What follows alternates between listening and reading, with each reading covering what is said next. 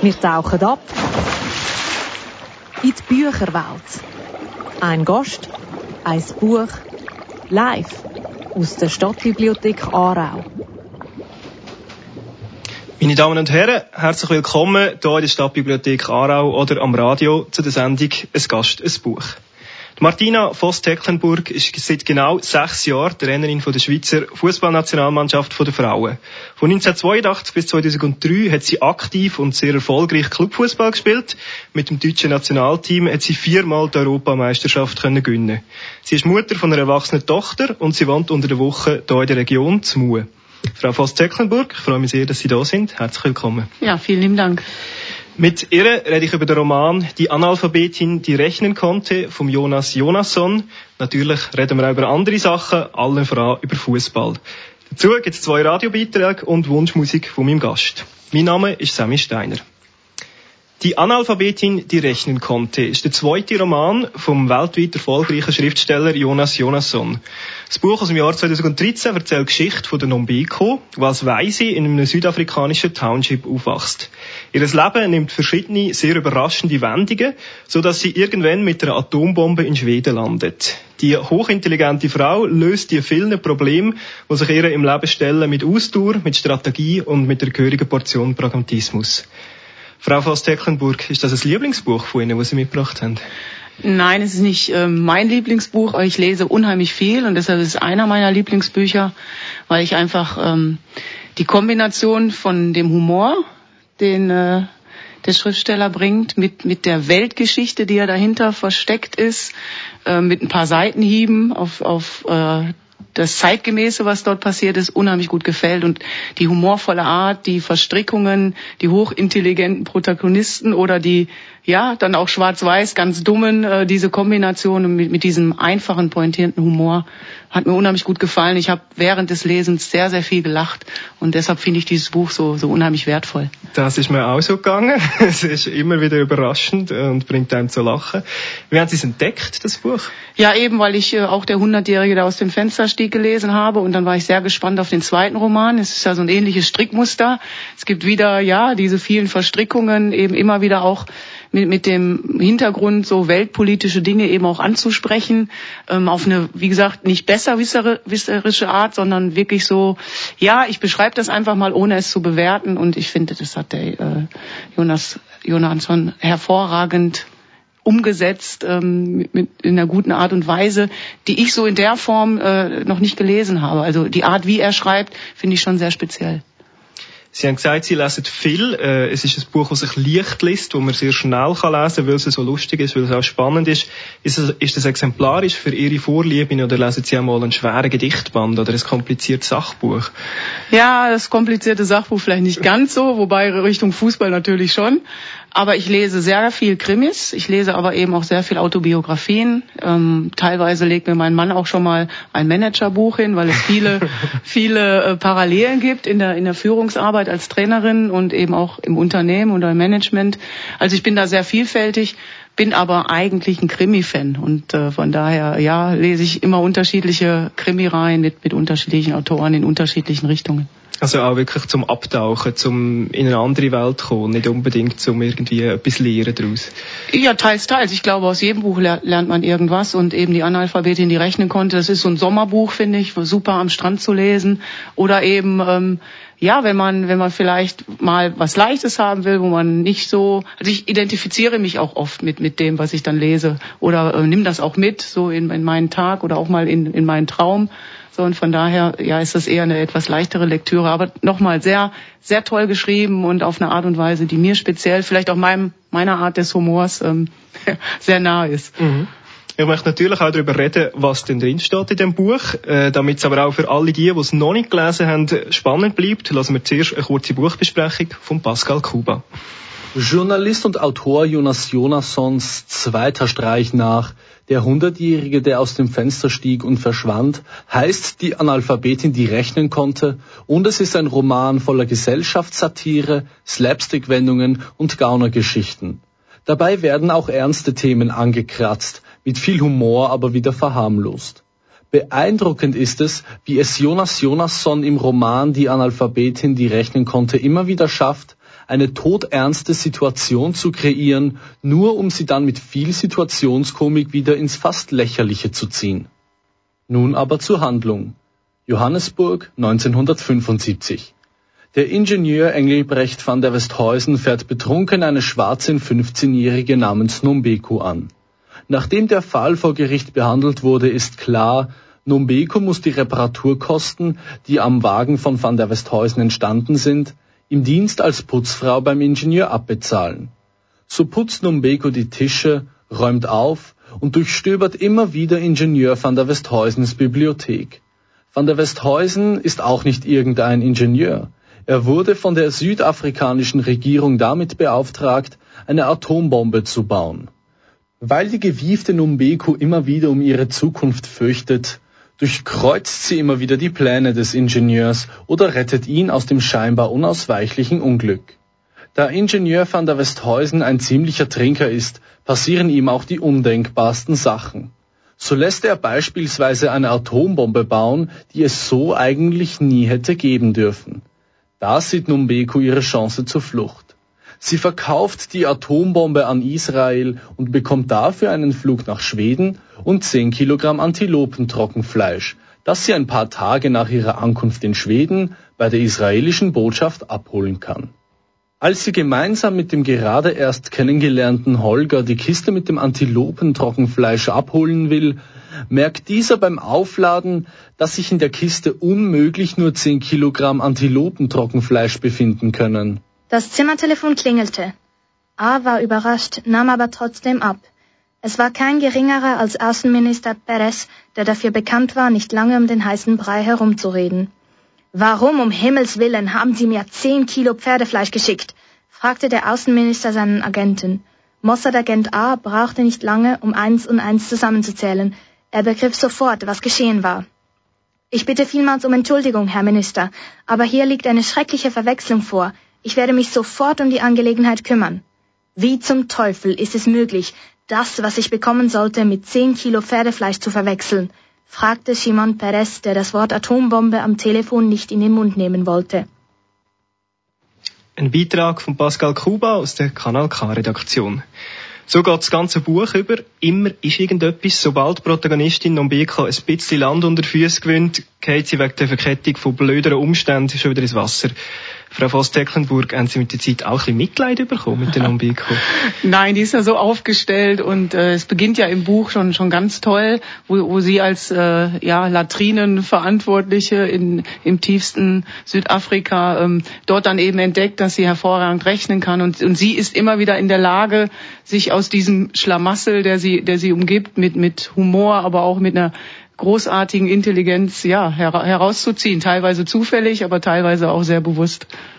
Sie ist auch eine Frau, die ständig unterschätzt wird und sie zieht häufig ihren Vorteil daraus, dass man ihr nichts zutraut. Haben Sie sich mit dem können identifizieren Nein, ich glaube, das ist bei mir dann schon anders. Also ich, ähm, äh, aber ich kann mich, konnte mich sehr gut in die Rolle reinversetzen. Und wie gesagt, mir gefallen eben so gute Charaktere, die, die einen Willen haben und die eine Bereitschaft haben, auch an ihre Stärken zu glauben und das hat sie auch immer getan und hat sich nicht unterkriegen lassen.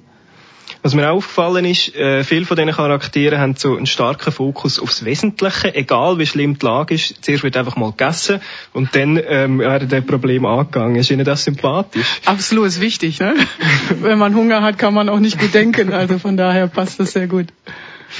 Und äh, die Figuren sind auch sehr ausdauernd. Es sind zum Teil absurd langfristige Pläne, die verfolgt werden. Die einen probieren jahrzehntelang den schwedischen König abzusetzen. Andere ähm, brauchen das Gespräch mit dem schwedischen Premierminister und planen für das eine Beamtenlaufbahn inklusive Studium vorher. Ähm, beeindruckt Sie solche Hartnäckigkeit? Ja, also Ziele und Zielplanung äh, ist wichtig. Das begleitet eigentlich auch meine, meine Karriere, dass ich mir auch immer im Leben Ziele gesetzt habe und auch mir die Frage gestellt habe, wie erreichst du die Ziele? Ähm, was brauchst du selber dazu und wen brauchst du dazu? Und äh, ich glaube, diese Strategien braucht man eben auch, wenn man gewisse Dinge dann auch erreichen möchte. Im Fußball, wir haben zwar auch kurzfristige Planungen von Spiel zu Spiel, aber wir haben natürlich auch langfristige Planungen, Entwicklungen, die wir angehen wollen und von daher sind da schon einige Parallelen. Also Sie denken auch mehrere Züge voraus und nicht nur immer den nächsten Schritt. Ja, beides. Ne? Ich denke, es braucht auch Spontanität im, im Leben, aber es braucht auch eine, glaube ich, eine gewisse Planung. Ähm, aber auch wieder dann die Flexibilität, wenn sich das eine oder andere nicht erreichen lässt, wenn die eine Tür vielleicht dann doch nicht aufgeht oder zugeht, dass man dann die andere Tür nimmt. Im Buch geht es um sehr ernste Sachen. Es geht um Apartheid in Südafrika, um Rassismus, um Geheimdienstpolitik und um Atomwaffen. Verbunden wird das Ganze aber eben durch eine sehr unterhaltsame und lustig geschriebene Geschichte. Ist es für Sie reine Unterhaltung gewesen, oder haben Sie auch, hat Sie auch angeregt zum Nachdenken über die schweren Themen, die vorkommen?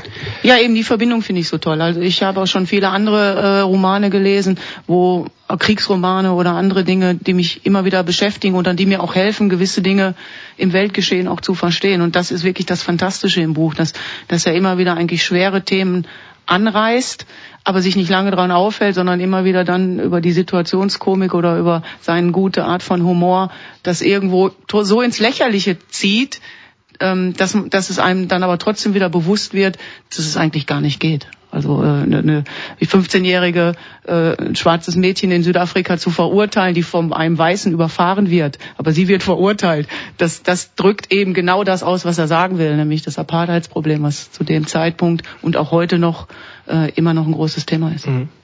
Ja, es ist einerseits absurd und lustig, aber andererseits äh, sind so Sachen ja auch passiert, genau so, oder? Also es ist ja nicht nur...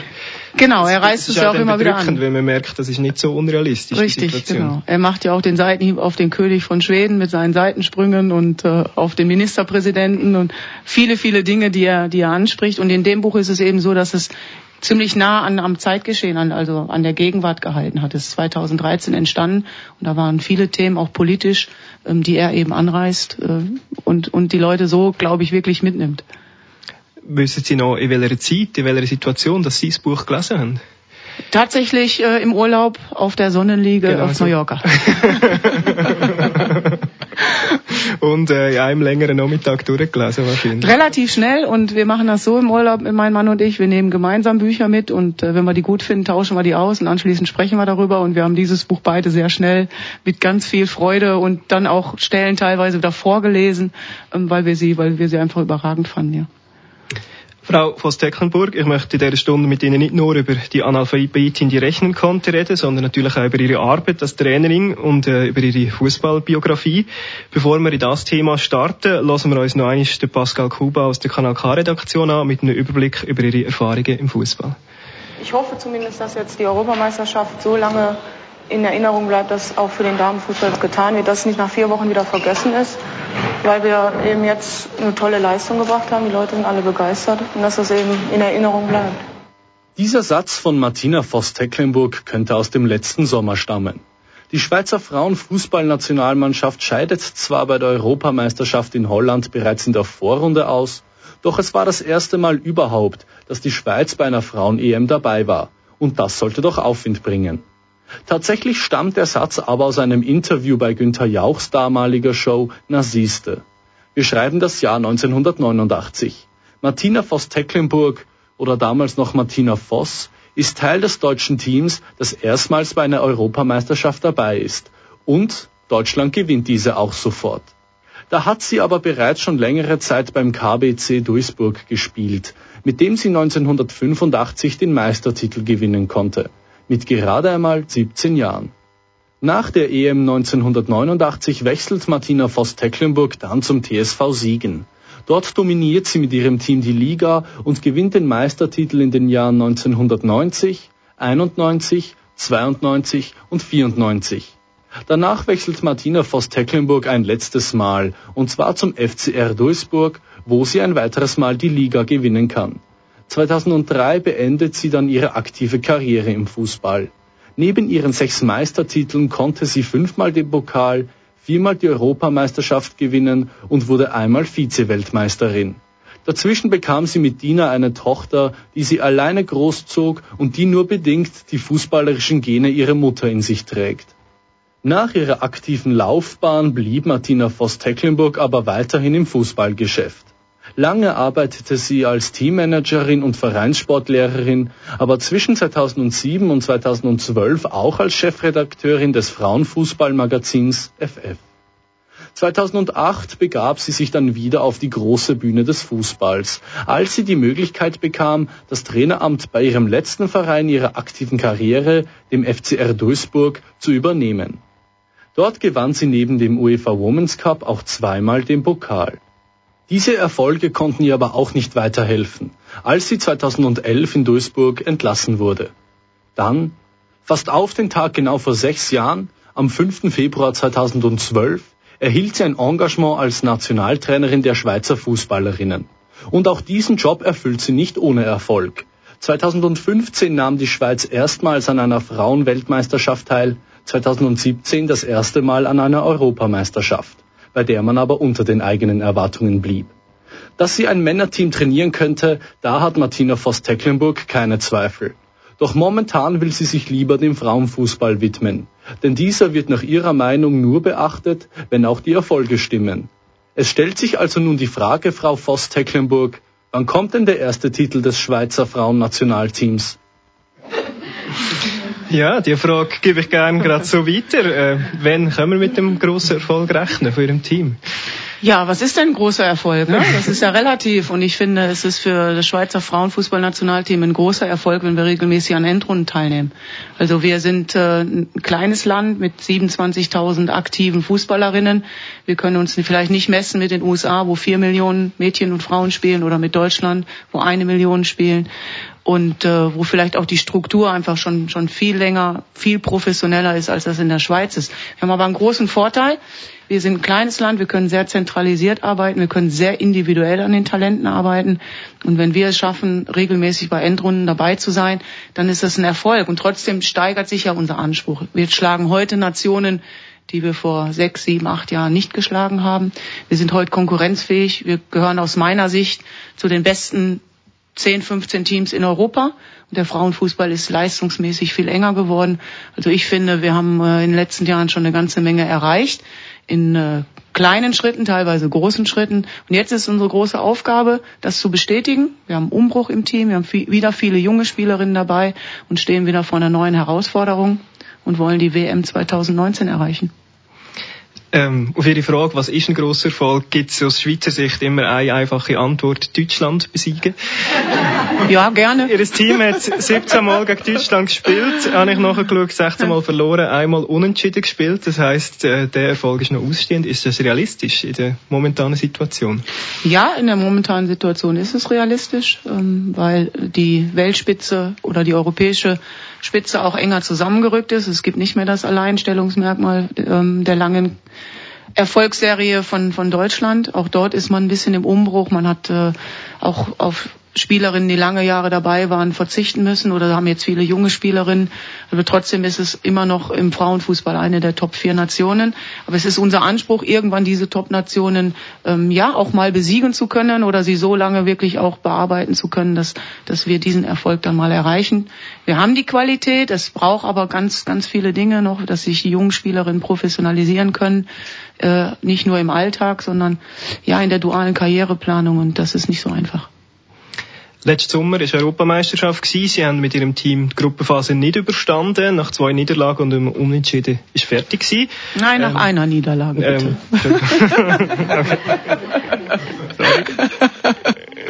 Auf jeden Fall ähm, enttäuschend sicher, auch fürs Team. Ähm, seither läuft aber Qualifikation für die WM 2019 in Frankreich. Ähm, sie haben nur gewonnen, sie dominieren die Gruppe 2. Wie schafft man so etwas? Ähm, nach so einer EM dann auch wieder zu wechseln und, und wieder zu siegen? Also man muss bei dieser EM nochmal sagen, es, dieser Anspruch an uns hat uns ja verändert, weil, weil wir davor die Jahre so viel erreicht haben. Und dann sind wir zur EM gefahren, hatten das erste Mal etwas zu verlieren, weil unser eigener Leistungsanspruch größer geworden ist, aber auch die Wahrnehmung von außen. Wir sind mit äh, nur Siegen zur Qualifikation oder in der Qualifikation zur EM gefahren, waren dann enttäuscht, dass wir dann das äh, Viertelfinale nicht erreicht haben. Das war so, es war sehr knapp, aber es war dann eben so. Und dann haben wir einen Umbruch gehabt, sechs Spielerinnen haben aufgehört mit fast 500 Länderspielen für die Schweiz. Das ist extrem viel. Wir haben viele junge neue Spielerinnen dazu dazu. Das ist für mich auch wieder spannend als Trainerin. Ich muss wieder mehr Kompromisse machen. Ich habe zwei Medizinstudentinnen im Team, die gar nicht immer dabei sein können. Ich habe viele Spielerinnen, die 70, 80 Prozent arbeiten oder ihre Ausbildung jetzt fertig machen. Also es erfordert auch wieder neue Kompromisse und neues Commitment von den Spielerinnen. Wir haben es dann geschafft, ähm, jetzt bei der WM-Qualifikation die ersten vier Spiele zu gewinnen, weil es strategisch klug war, erstmal gegen die nicht ganz so starken zu spielen und stehen jetzt im April, am 5. April in Schaffhausen vor der großen Herausforderung, gegen Schottland zu spielen, der vermeintlich stärkste Gruppengegner für uns. Und ähm, ja, da erhoffe ich mir ganz viel Commitment, ganz viel Stimmung in Schaffhausen, dass wir Schottland schlagen können, weil dann sind wir auf einem sehr guten Weg, uns auch wirklich für die WM 2019 äh, ein zweites Mal für ein, für ein Weltturnier qualifizieren zu können. Mhm. Aber doch, die Frage, die, die haben Sie mir noch nicht ganz beantwortet. Was haben Sie gemacht an dem, nach der WM, äh, nach der EM eben nachher für ja, das Schöne im Fußball ist, es gibt ja gleich wieder neue Herausforderungen. Wir haben vier Wochen nach der EM die Enttäuschung für uns war, die wir verarbeiten mussten, gleich in die WM-Qualifikation starten müssen. Und wir haben gesagt, wir schauen wieder nach vorne. Natürlich haben wir uns kritisch mit, mit dem auseinandergesetzt, was nicht gut war, äh, haben das Team mit daran arbeiten lassen an dem Prozess. Also das eine ist, dass die Techniker, die Trainer eine Analyse machen. Das andere, was mir extrem wichtig ist, dass ich mit meinen Spielerinnen zusammen das aufarbeite, damit wir auch ähm, ja die gleichen Strategien haben, auch mit mit dem gleichen mit den gleichen Fehlern vielleicht auch umgehen können. Und dann haben wir gesagt, okay, jetzt fokussieren wir uns auf das neue Ziel. Das ist das Schöne im Fußball. Es geht immer wieder gleich eine neue Aufgabe. Haben jetzt versucht, die jungen Spielerinnen zu integrieren. Wir kommen jetzt frisch aus dem Trainingslager. Wir waren neun Tage in Andalusien, versuchen jetzt wieder Automatismen ins Team reinzubringen, unsere Strategien den jungen Spielerinnen nahezubringen und ja, so auf der Erfolgsschiene weiterzubleiben mit dem großen Ziel, uns wiederum zu qualifizieren. Vorher aber noch fahren Sie auf Zypern mit Ihrem Team, an Zypern Cup. Äh, wie wichtig ist so ein Turnier außerhalb von EM und WM für so ein Team? Jetzt aktuell sehr wichtig für uns, weil unser Ziel ist es, dass alle Spielerinnen, die mitfahren, äh, auch spielen werden. Das werden 23 sein. Viele Junge, die erstmalig dabei sind oder erst ein, zwei, drei Länderspiele haben. Und dann müssen sie Erfahrung sammeln. Und wir als Trainerteam müssen sehen, wie weit sind die Spielerinnen? Kann ich sie gegen Schottland dann schon einsetzen? Oder ähm, ja, ist die Spielerin noch nicht so weit? Und Nichts entwickelt eine junge Spielerin mehr, als dass sie auf internationalem Spitzenniveau spielen kann. Nichts entwickelt ein Team mehr, als dass wir Endrundenturniere äh, Erfahrungen machen, weil ohne diese Erfahrungen kannst du nicht wachsen. Die Frauennazi ist sehr erfolgreich, äh, seit sie dabei sind und niemand bestreitet, dass sie maßgeblich zu diesem Erfolg auch beigetragen haben. Wer im Fußball gut ist, wird umworben. Äh, haben Sie häufig Angebote von anderen Vereinen? Wollt man sie abwerben? Was Nein, bis jetzt muss ich ganz ehrlich sagen, habe ich das in der Zeit ähm, nicht wahrgenommen. Aber auch, glaube ich, liegt das daran, dass ich ein klares Statement abgegeben habe. Weil ich habe einen Vertrag hier in der Schweiz und wenn ich einen Vertrag habe, dann möchte ich den erfüllen. Ähm, es liegt ja auch einen großen Teil an, an mir selber, ob ich äh, und wie lange ich in der Schweiz arbeiten möchte.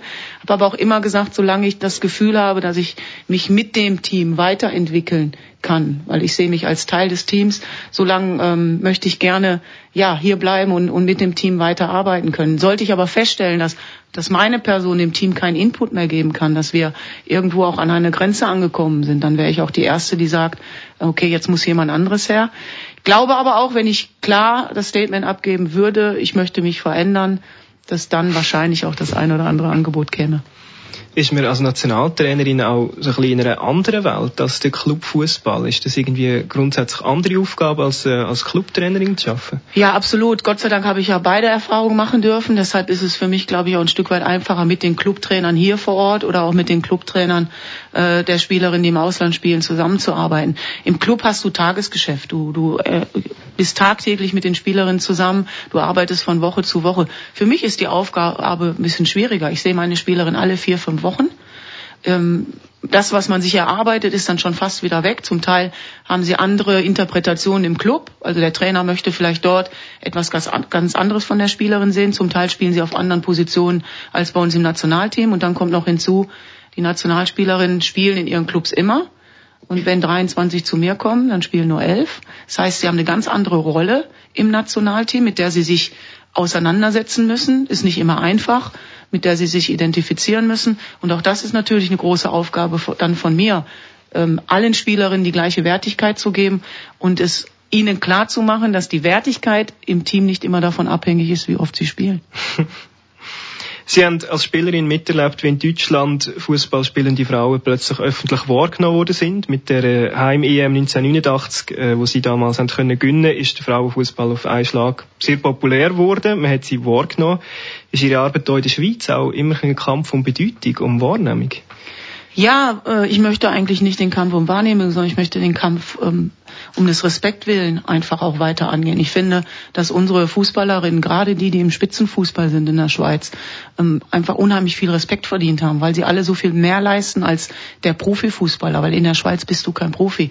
Und ich sage nochmal, sie müssen studieren, sie müssen ähm, arbeiten gehen, sie kriegen kein Geld vom Fußballspielen, aber trotzdem trainieren sie gleichwohl viel wie die Männer. Sechs, sieben Mal die Woche. Wir fordern sehr viel von unseren Spielerinnen. Es braucht extrem viel Commitment, es braucht extrem viel Bereitschaft, auf viele Dinge zu verzichten. Und das ist in der Öffentlichkeit zum Teil gar nicht gar nicht klar. Also wir haben Spielerinnen gehabt im Nationalteam, die haben drei Monate am Ende des Jahres kein Gehalt mehr bekommen, weil sie die ganz, das ganze Jahr über unbezahlten Urlaub genommen haben. Und ich finde einfach, da, da muss, das muss man sagen dürfen und das muss den Leuten klar gemacht werden, damit sie sehen, ähm, diese, diese Spielerinnen leisten so viel und nicht eben nur die Leistung bewerten, wenn sie auf dem Platz stehen und dann sagen, ja schaut, jetzt habt ihr es bei der EM nicht geschafft, also so gut seid ihr ja eigentlich gar nicht. Sondern die Leistung wird vorher gemacht und diese tagtägliche Arbeit, die diese Spielerinnen machen, ist extrem ähm, hart und diszipliniert und nicht selbstverständlich. Wenn man aber äh, zum Beispiel auf die Webseite vom Schweizerischen Fußballverband von ihrem Arbeitgeber geht, sieht man dort, äh, es gibt ein A-Team und es gibt ein A-Team Frauen. Wie lange geht's noch, bis man nicht mehr unterscheidet zwischen Fußball und Frauenfußball, sondern bis es Fußball gibt und dann ein Frauen- und ein Herrenteam? Ja, ich glaube, das, das passiert nicht. Ich glaube, die Unterscheidung wird es immer geben, weil ähm, es immer auch differenzierte ähm, ja, Dinge geben wird, die wir nicht erreichen werden. Der Frauenfußball wird nie den gleichen Stellenwert haben wie der Männerfußball. Das ist, das ist so. Einerseits wollen wir ja auch diesen Vergleich nicht, weil wir natürlich auch genetisch äh, vom lieben Gott da vielleicht ein bisschen benachteiligt wurden in manchen Dingen. Also eine Frau läuft eine Sekunde äh, weniger schnell auf 100 Meter. Wir können weniger hochspringen. Also die physischen äh, Fähigkeiten sind bei den Männern einfach größer und deshalb ist das Spiel auch, auch schneller. Trotzdem ähm, sind wir technisch, taktisch äh, sehr, sehr gut ausgebildet. Aber es ist im, immer in der Wahrnehmung, dass wir die beliebteste Männersportart betreiben und deshalb auch immer verglichen werden. Pflegen Sie auch Kontakt mit dem, eben mit dem A-Team, mit dem Nationalteam von der? Gibt es da einen Austausch? Ja, absolut. Also wir im Schweizer Fußballverband, wir sprechen ja eben vom Fußball. Wir haben die gleiche Spiel- und Ausbildungsphilosophie. Wir machen keine Unterschiede. Wir haben gemeinsame Trainersitzungen. Wir haben eine gemeinsame Spielidee, die wir gleich verfolgen. Und es gibt sehr wohl den Austausch. Es gibt auch mit äh, Herrn Petkovic. Wir treffen uns häufiger. Wir haben äh, einige gemeinsame Veranstaltungen jetzt auch zuletzt gemacht. Und natürlich unterhalten wir uns dann auch über Fußball. Und ich spüre dort auch den großen Respekt ähm, unserer Arbeit. Und er spürt den großen Respekt seiner Arbeit. Und von daher sprechen wir dort tatsächlich vom Fußball und unterscheiden eben nicht. Frau Voss Tecklenburg, es ist Zeit für ein bisschen Musik. Sie haben uns den James Blunt mit Face the Sun mitgebracht. Warum das Lied? Was bedeutet Ihnen das? Das ist ein Lied, was mich in einer Phase, wo es mir sehr, sehr schlecht ging, äh, begleitet hat. Ich finde, man kann daraus interpretieren, immer wieder aufzustehen, auch wenn mal irgendwas passiert im Leben, sei es jetzt äh, privat, in Beziehungen oder ähm, ja, einfach dass etwas nicht gelingt, was man sich vorgenommen hat, dass andere Leute einem wehtun und, und immer wieder dann das Gesicht oder die, die, ja, zum, zur Sonne zu richten, zu merken, die Sonne geht wieder auf, ähm, das Leben ist eigentlich wirklich schön und lebenswert und das hat mich begleitet in einer Phase, wo es mir nicht so gut ging. Lassen wir jetzt also Face the Sun vom James Blunt.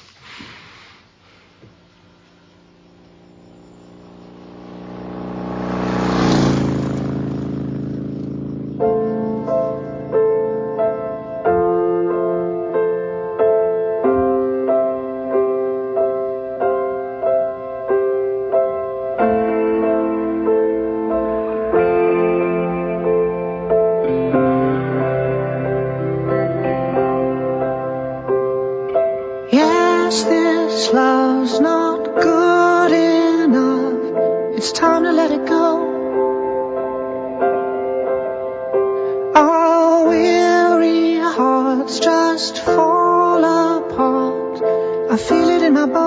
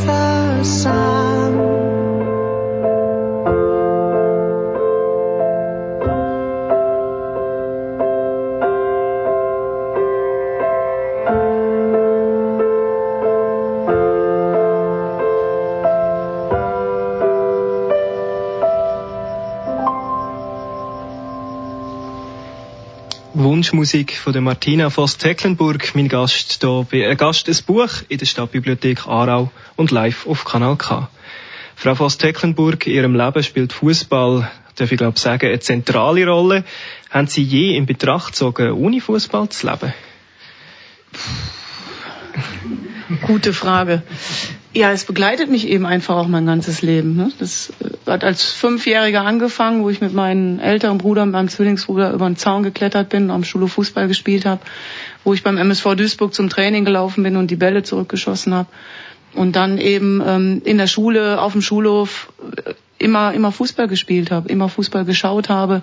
Wenn samstags ähm, das Radio angemacht wurde, äh, WDR 2, mein Papa das Auto gewaschen hat, dann sind wir ums Auto rumgelaufen, haben Fußball gehört. Das hat mich immer begleitet und es hat mich geprägt als Mensch, als Persönlichkeit. Ich habe viele Länder gesehen und, und Dinge erlebt, die ich sonst nicht erleben habe dürfen. Und ich wäre heute nicht der gleiche Mensch. Und von daher sich die Frage für mich nie gestellt. Ich bin äh, fühle mich privilegiert und bin sehr glücklich, dass ich, dass ich das alles erleben durfte. Sie haben als Mädchen lang nicht dürfen in einem Verein spielen. Sie haben auch in der Nationalmannschaft nicht mehr dürfen spielen, sind unschön rausgerührt worden. Gibt es auch einen gewissen Trotz, was Sie da antreibt? Ja, ich spiele eben gerade recht, weil ihr mich nicht löhnt spielen. Nein, ich, ich weiß nicht, ob das Trotz oder, oder Sturheit war, vielleicht, vielleicht auch ein paar Prozent. Aber nein, ich wollte immer das machen, was ich einfach liebe. Und ich habe so viel Leidenschaft für, für, für den Fußball. Ich weiß auch gar, gar nicht warum, wenn mir das so in die Wiege gelegt hat. Ich habe viele Dinge gemacht, die auch ein bisschen verrückt waren, wo ich mir heute sage, da hätte ich auch mal jemanden gebraucht, der mich mal gebremst hätte. Also ich habe zwei Wochen nach der Entbindung wieder trainiert, sechs Wochen danach wieder gespielt. Ich habe Dina auf der Autobahn gefüttert, weil ich in Siegen gespielt habe, 160 Kilometer, einfache Strecke zum Training, fünfmal die Woche. Also sorry, ein bisschen bekloppt musste dann schon auch sein. ähm, aber ich bin eben so, wie ich bin und ich glaube, ich lebe eben auch von der Emotionalität und von dieser Leidenschaft und ich glaube, dass mich das auch ein Stück weit so erfolgreich gemacht hat. Was gibt Ihnen der Fußball heute noch? Ja, nochmal, ich fühle mich privilegiert. Ich darf das, das machen, was ich liebe. Also es gibt nicht so oder nicht alle Menschen können in ihrem Beruf das tun, was sie lieben, sondern oft ist es auch eine pragmatische Entscheidung oder einfach eine Entscheidung, die von irgendwoher gegeben wird. Und ich habe damals als junge Fußballerin oder als ich dann auch Trainerin äh, wurde oder die ganzen Ausbildungen gemacht habe, nicht gewusst, dass ich davon auch mal meine Existenz bestreiten darf. Und das heute sogar noch auf eine sehr erfolgreiche Art und Weise. Und deshalb, äh, ich bin privilegiert, ich bin stolz darauf, äh, ich, ich, ich bin glücklich darüber, was ich machen darf und, und von daher, ja, besser geht's ja gar nicht.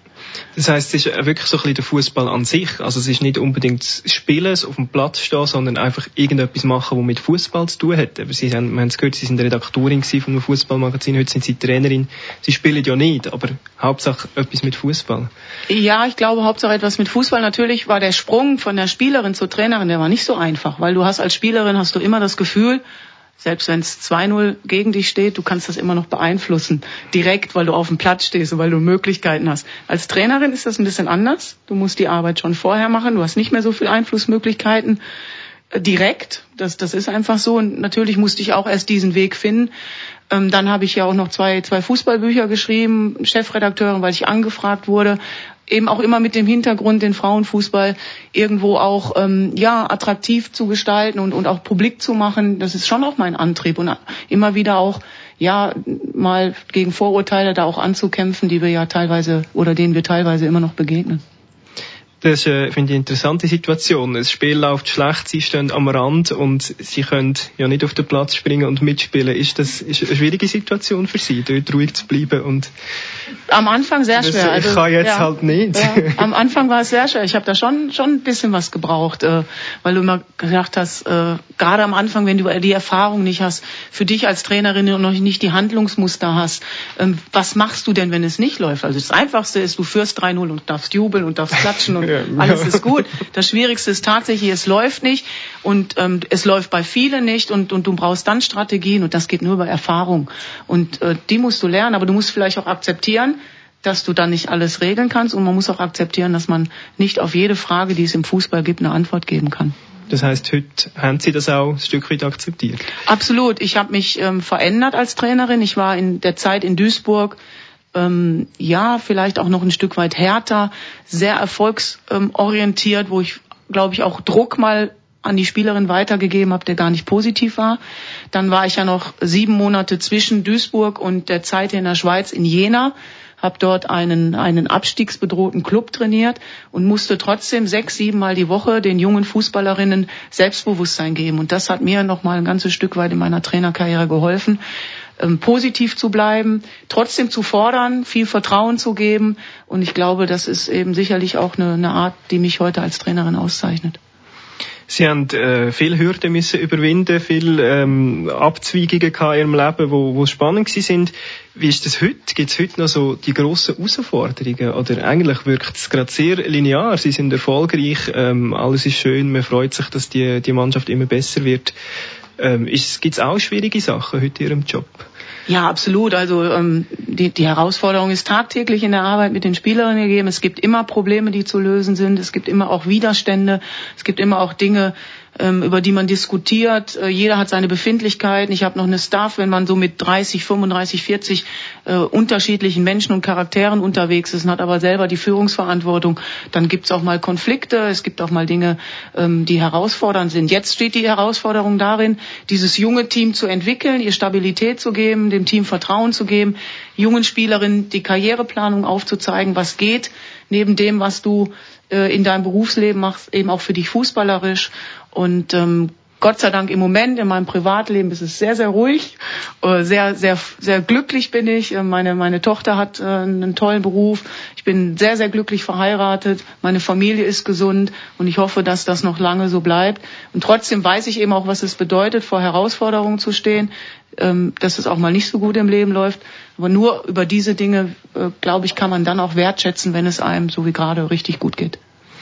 Das heißt, Sie machen auch eine Art äh, Lebensberatung, ein Live-Coaching mit Ihren Spielerinnen. Sie sind nicht nur die, die, die Taktik vom Spielfeld vorgibt, sondern auch über äh, größere Sachen redet mit ihnen. Absolut. Und das ist das Schöne, was im Frauenfußball auch passiert. Ich habe sehr intelligente Spielerinnen, sehr tolle Persönlichkeiten und wir unterhalten uns tatsächlich auch mal über politische Dinge, über das Weltgeschehen. Meine Spielerinnen lesen tolle Bücher, sie haben zum Teil ganz tolle Dinge studiert und es ist sehr, sehr wertvoll und bereichernd. Und was eben wichtig ist, dass wir vertrauensvoll arbeiten, dass die Spielerin auch meine Schwächen kennen und dass ich immer den Mensch hinter der, hinter der Fußballerin sehe. Für mich ist nicht nur wichtig, wie funktioniert die Person als Fußballerin, sondern ich muss diese Person kennen, weil auch meine Spielerinnen haben Momente, die vielleicht für sie schwierig sind und wo wir trotzdem von ihnen Leistung fordern. Und das geht nicht immer zusammen. Das sei im Frauenfußball möglich, haben Sie gesagt. Heißt das, im Herrenfußball reden wir nicht unbedingt zusammen über Politik? Das ist jetzt eine Interpretation. okay, das lassen wir so stehen. Warum können Frauenteams von Männern trainiert werden, aber äh, Männerteams nicht von Frauen?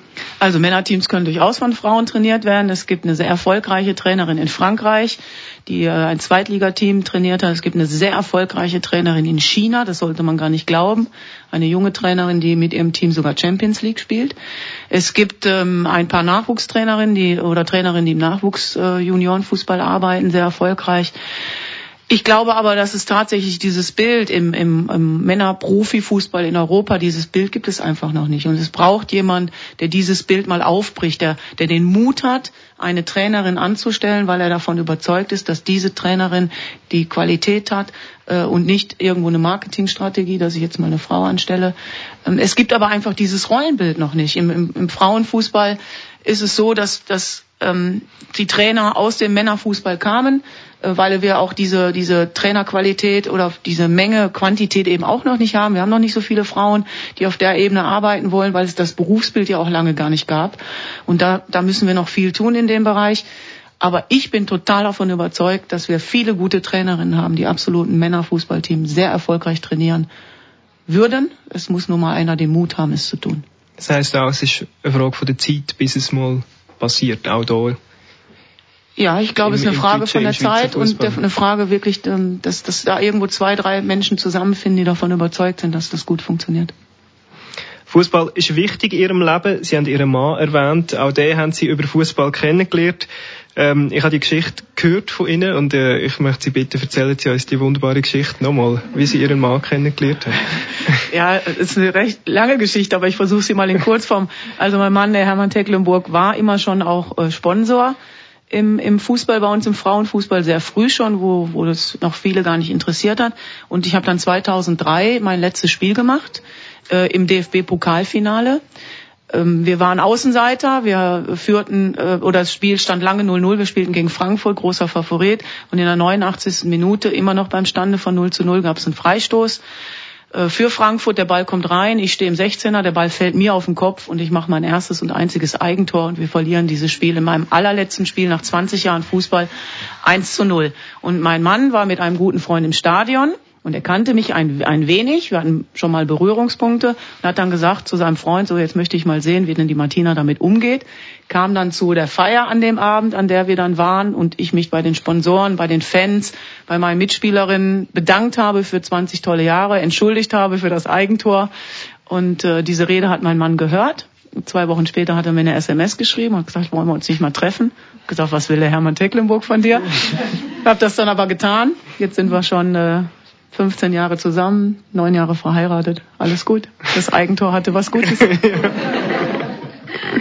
Das heisst auch, Sie haben es in dem Moment, wo Sie eben das Eigengoal geschossen haben, irgendwie geschafft, dann doch herzustehen und, und die, das in dem Kontext von diesen 20 Jahren zu sehen und nicht einfach zu Tode übertrieben sich irgendwo zu verkriechen. Wie, wie schafft man das, denn auch die, die Größe zu haben, aussen und zu sagen, Also es hat tatsächlich einen Moment gebraucht. Ich ähm, musste dann nach dem Spiel, ich war natürlich schon erstmal sehr, sehr traurig und so ein bisschen heulendes Elend, musste dann auch noch in die Pressekonferenz und mich dem Ganzen stellen. Und dann haben wir noch das Männerfinale geschaut, bevor wir dann uns äh, getroffen haben. Dann habe ich schon sehr wohl auf der Tribüne überlegt, ähm, verkriechst du dich jetzt, du gehst unter die Bettdecke, betrinkst du dich, was auch immer. Und habe dann gesagt, nein, Martina, ist, ist alles blöd, stell dich hin. Und ich kriegte aber dann auch schon viel Support und, und viel Unterstützung über, über SMS und, und guten Zuspruch. Und es entspricht dann, glaube ich, auch nicht meinem Charakter, mich dann zu verstecken. Und äh, habe mich dann hingestellt und wir haben es dann alle zusammen verarbeitet. mit gutem Ausgang für alle Beteiligten. Ja. Wir gönnen uns doch noch einen zweiten Musikwunsch. Ich möchte nachher darüber reden, warum Sie das Lied gebracht haben. Zuerst geniessen wir einfach die Musik. Da ist «Alles Gute» vom Faber. Weil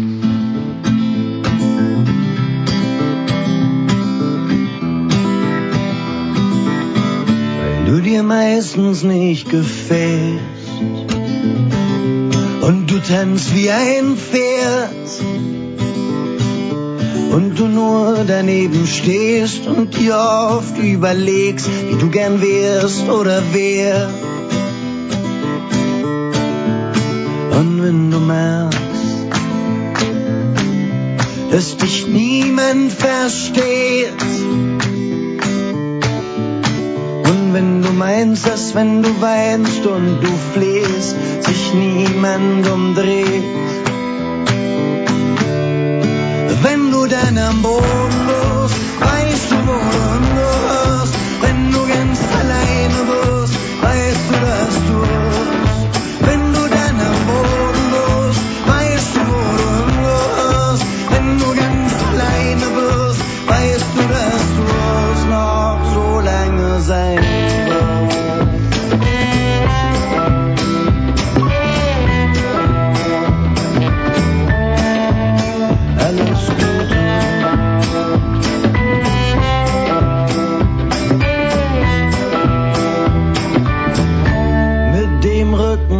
Wand hältst du dir selber die Hand und gehst nachts durch die Welt.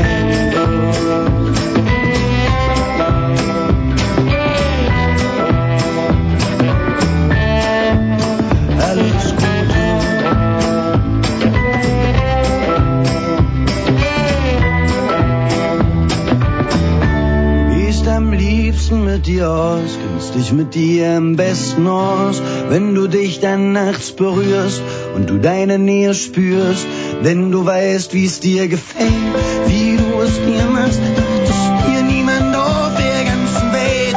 Manche meinen, das sei traurig, du sagst zu Recht, schau dich doch mal um, zeig mir einen, dem es besser geht als mir, besser geht als mir.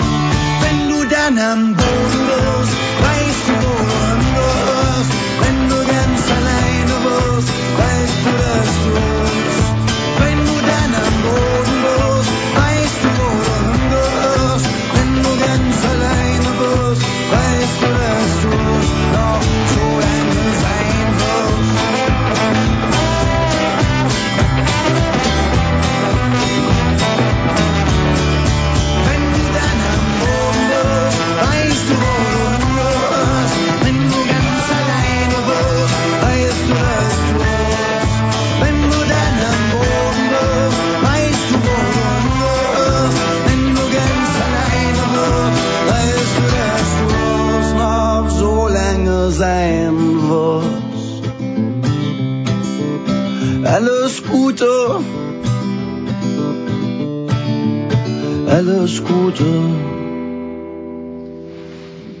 Martina Voss-Tecklenburg, Sie haben sich Musik vom jungen Zürcher Musiker Faber gewünscht.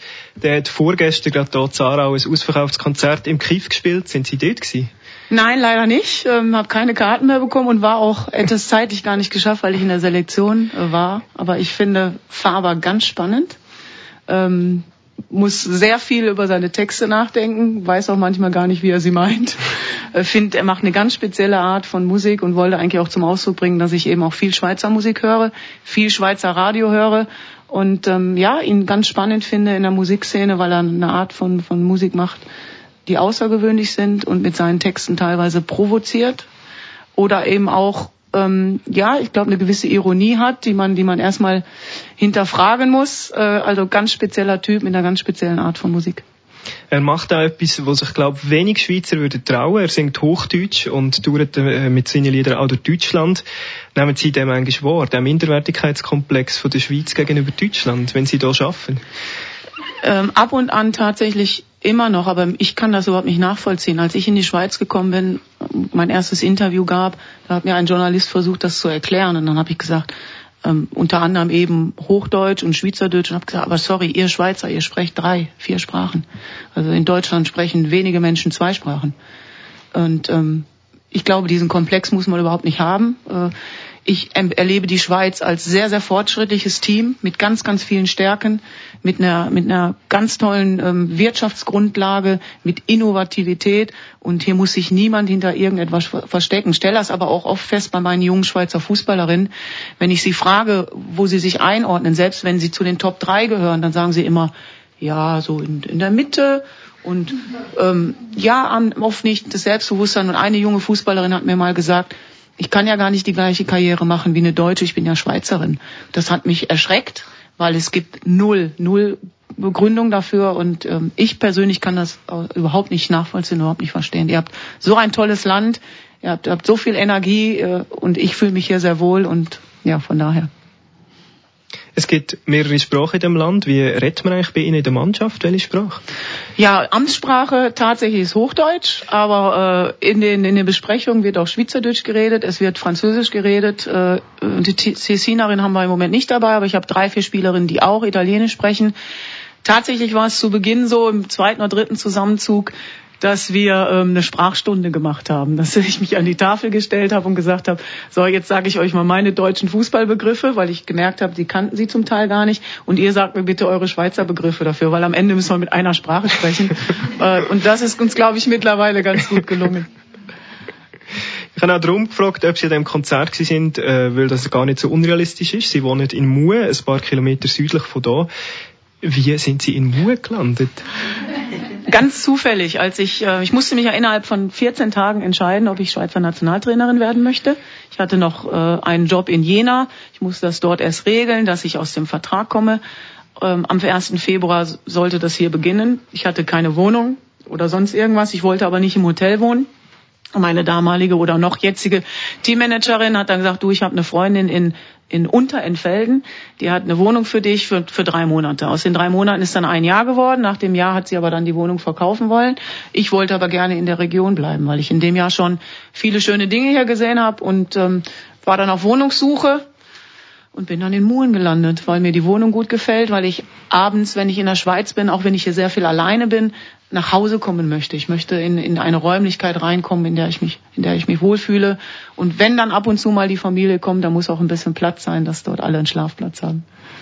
Sie sind im Ruhrgebiet aufgewachsen, sehr urbane Region, Großstadt an Großstadt. Jetzt wohnen Sie hier in einem Dorf mit knapp 4000 Einwohnern. Ist das eigentlich ein Kulturschock am Anfang? Nein, überhaupt nicht, weil ganz ehrlich, wenn ich hier in der Schweiz bin, dann bin ich gar nicht so auf den Mohn, außer zum Schlafen vielleicht. Ich bin viel unterwegs hier. Ich äh, bin, bin entweder dann auch in Bern oder bin zu den Spielbeobachtungen, bin bei den Zusammenzügen, äh, bin bei Trainersitzungen, äh, bei, bei Vorträgen, bei Veranstaltungen in Aarau in der Stadtbibliothek oder wo auch immer. Also äh, tatsächlich bin ich gar nicht so oft da, aber wenn, dann nutze ich es aus, mit der Vespa zu fahren, aufs Velo zu steigen, ähm, so ein bisschen Berührung mit, mit Natur und Landschaft zu bekommen oder mal auf den Weißenstein zu fahren oder nach Luzern und dort auf den Pilatus zu gehen oder oder oder. Sie verbringen also schon ein bisschen Zeit hier in der Region, wenn es möglich ist. Absolut. Also wenn ich Freifenster habe, versuche ich die auch wirklich sinnvoll zu nutzen. Sie sind in Duisburg aufgewachsen, haben dort eine lange Zeit gespielt, äh, haben als Team dort trainiert. Was bedeutet Ihnen Ihre Heimatstadt heute? Ganz viel. Duisburg ist, ist meine Heimat, meine ganze Familie ist dort. Ich habe ja vier Geschwister, meine Eltern leben noch, äh, viele Nichten und Neffen. Alles ist in Duisburg irgendwo zentralisiert. Äh, da schlägt, da schlägt mein Herz, da komme ich her. Da hat mein Papa bei Thyssen äh, gearbeitet und ja, es bedeutet mir immer noch ganz viel. Ich merke es daran, dass ich zwar mittlerweile mich in der Schweiz sehr wohlfühle, aber eigentlich immer noch sage, wenn ich nach Deutschland fahre, ich fahre nach Hause. Und wenn ich von Deutschland wegfahre, ich fahre in die Schweiz. Das muss ich dann doch noch zugeben, aber wie gesagt, das, daran merke ich, dass mir ähm, Heimat natürlich da auch, auch sehr wichtig ist. Im Fußball wechselt das Personal schneller als in anderen Branchen. Ähm, Jobwechsel heisst häufig auch ein Wohnort. Wie war das, gewesen, wo Sie hier hingekommen sind? Haben Sie sich auf die Region eingeladen oder haben Sie gedacht, ja, ich bin jetzt halt einfach mal da, aber vielleicht bin ich in einem halben Jahr wieder weg? Das weiß man schlicht nicht in dem Job. Ja, gut, ich hatte schon zuerst einen Zweijahresvertrag, da war ich mir auch relativ sicher, dass das so funktioniert. Und ja, ich habe mich auf die Region eingelassen. Ich finde die Region wunderschön. Also wirklich, wenn ich die freien Fenster habe. Ich, ich fahre unheimlich viel mit dem Velo dann an der Aare entlang. Ich finde, das ist hier eine wunderschöne Region. Äh, man kann sehr gut essen überall, man kann sich hinsetzen, kann, kann Land und Leute genießen. Ähm, man ist sofort in den Bergen, man kann in den, man kann in den Schnee, man kann zum See, man kann schwimmen. Also ich finde, die Schweiz hat einen unheimlich hohen Freizeitwert ähm, und, und eine gewisse Ruhe, ähm, die dieses Land ausstrahlt und die mir ab und an auch gut tut. Wechsel sind der Standard im Fußball. Man wechselt das Team, ähm, gerade im Mannenfußball auch häufig für sehr viel Geld. Der Transfermarkt explodiert. Ähm, man kommt in ein neues Team, man hat dort Fans, man repräsentiert irgendeine Clubtradition. Morgen spielt man vielleicht wieder für einen anderen Club. Wie schafft man das, loyal zu sein? Wie, wie sind Sie, wo Sie da hingekommen sind? Ist klar gewesen, das ist jetzt ihr Team und nicht mehr das, was sie vorher trainiert haben. Wie wechselt man das, die Loyalität? Also ich habe ja schon versucht, immer lang, langfristig dort zu sein, wo, wo ich bin und, und eigentlich immer auch zu entscheiden, dass ich da, wo ich bin, mich wohlfühlen möchte. Für mich gab es als Nationaltrainerin nicht viele Länder, in denen ich hätte arbeiten wollen. Ich habe ein halbes Jahr vorher ein Angebot aus China abgelehnt, hätte dort sehr viel Geld verdienen können, aber China ist so weit weg. Ich kann dort mit, mit meiner Art, mit meiner, also eine Stärke ist, glaube ich, dass ich kommunikativ bin und ich wollte auch in einem Land arbeiten, wo ich mit meiner Sprache auch mich zum Ausdruck bringen kann und diese, diese, vielleicht auch, ähm, Rhetorik, die ich habe und diese Stärke in der Kommunikation damit auch eben einbringen kann. Und ähm, ja, von, von daher lasse ich mich darauf ein und habe diesen Wechsel gar nicht so oft. Und ich glaube, ähm, das ist auch wichtig, Loyalität ähm, einerseits äh, zuzulassen, aber ich, ich finde, oft ist es im Fußball gar nicht mehr echt, weil die, die sich vorher noch am Tag vorher auf die Brust geklopft haben mit dem Emblem, klopfen sich eine Woche später auf die Brust. Also ist mir nicht nah genug. Also mir ist das nicht echt und authentisch genug. Ich glaube, ganz vieles davon ist, ist Show, ist vielleicht auch einfach eine Symbolik nach außen, die aber von innen gar nicht gelebt wird. Und heute gibt es sehr viel Egoismus, äh, nicht nur im Fußball, sondern auch, auch woanders und Loyalität äh, ist gar nicht so oft da und ich würde mir viel mehr Identifikation und Loyalität wünschen, weil dann wird es uns in vielen Bereichen ein bisschen besser gehen. Es ist Anfang Februar, äh, das Jahr steht noch vor uns hauptsächlich. Was sind Ihre, Ihre Ziele mit dem Team für das Jahr? Ja, ganz klar auf den Punkt. Wir wollen uns für die WM 2019 in Frankreich qualifizieren. Dazu ähm, haben wir noch vier Spiele im April gegen Schottland, dann im Juni in Weißrussland, dann im äh, September nochmal zwei Spiele in Schottland und in Polen. Das wird wahrscheinlich so der Showdown sein. Und wenn wir es dann geschafft haben, geht die Vorbereitung auf die WM. Es gibt ein paar Spielerinnen, die die Bereitschaft äh, gezeigt haben, dann zum Beispiel auch ein Jahr lang ihr Studium auszusetzen, dort viel Commitment zu bringen. Und dann wird es äh, eine große Aufgabe sein, uns perfekt auf eine WM vorzubereiten. Bei dem wünsche ich Ihnen viel Erfolg, Martina Voss-Tecklenburg. Das war es. Danke vielmals für das Gespräch. Und äh, wie gesagt, alles Gute und viel Erfolg mit Ihrem Team. Vielen lieben Dank. Die nächste Ausgabe von «Ein Gast, ein Buch» ist bereits die letzte von dieser Staffel. Am Sonntag, 4. März, ist die Aargauer Krimiautorin Ina Haller mein Gast hier in der Stadtbibliothek. Natürlich bringt sie uns ein Krimi mit, nämlich die Sprache der Knochen von der Kathi Reichs. Ihnen, meine Damen und Herren, danke fürs Zuhören und Ihres Interesse. Ich freue mich, wenn Sie am 4. März am 11. Uhr zum Staffelabschluss wieder da sind. An dem Tag wird übrigens auch abgestimmt. Mit Ihrer Stimme entscheiden Sie auch über die Zukunft von Kanal K. Mein Name ist Sammy Steiner. Ich wünsche Ihnen einen guten Februar und einen schönen Sonntag.